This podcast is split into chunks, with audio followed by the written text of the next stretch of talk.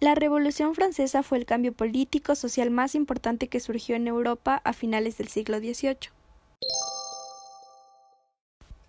Se caracterizó por ser un periodo violento en el que acabó con el antiguo régimen para instaurar uno nuevo.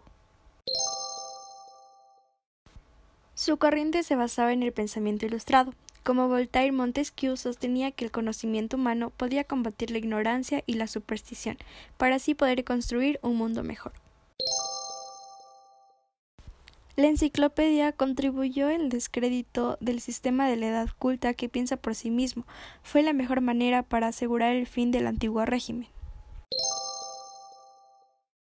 Estas ideas ilustradas se habían extendido por toda Europa y sus colonias al otro lado del océano, la cual surgió de impulso para que un 4 de julio de 1776 las trece colonias norteamericanas logren conseguir su independencia. Francia estaba bajo el dominio de una monarquía, la cual era reinada por Luis XVI, el cual estaba casado con María Antonieta. La causa perfecta para que estallara la sociedad fue la mentalidad ilustrada y el descontento social. Existía una división de la sociedad francesa, las cuales estaban divididas en tres estados. Primer estado era la Iglesia. Se caracterizaba porque recibían el diezmo de los campesinos, no pagaban impuestos, realizaban casamientos, defunciones, nacimientos y la educación. El segundo estado estaba compuesto por la nobleza. Estos eran dueños de las tierras, no pagaban impuestos y los campesinos les pagaban un tributo. El tercer estado era la burguesía, la cual estaba conformada por comerciantes, banqueros, médicos, ricos, abogados, entre otros. Estos crecían de poder y decisión política. La Asamblea Constituyente aprueba la Declaración de los Derechos del Ciudadano. También consiguen aprobar la Constitución de 1791, el cual se basaba en la soberanía. El rey de la Asamblea acabó convocando elecciones con el objetivo de configurar por sufragio universal, el cual era llamado Convención Nacional.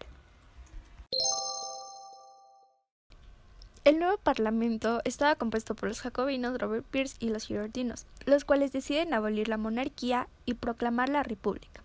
Estos abren un juicio al rey por traición y es condenado a muerte en la guillotina. La revolución se había radicalizado durante este periodo. La Convención Nacional redactó una nueva constitución y un nuevo calendario, según el cual el año 1792 se convertiría en el año 1 de su nueva era. Cambiaron los nombres de los meses y omitieron la semana, y cada mes se dividía en tres periodos. Robert Spears realizó una gran cantidad de ejecuciones y se lo llamó el Gran Terror. Con la caída de Robert acabó el terror, pero no la revolución.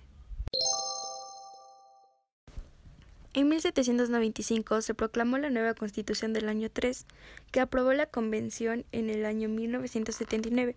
Un golpe de Estado se proclamó cónsul de la República. En 1804 vuelve a dar otro golpe de timón y Napoleón se proclama emperador. Para muchos historiadores, aquí acabó la revolución, pero el grito de la revolución aún previve.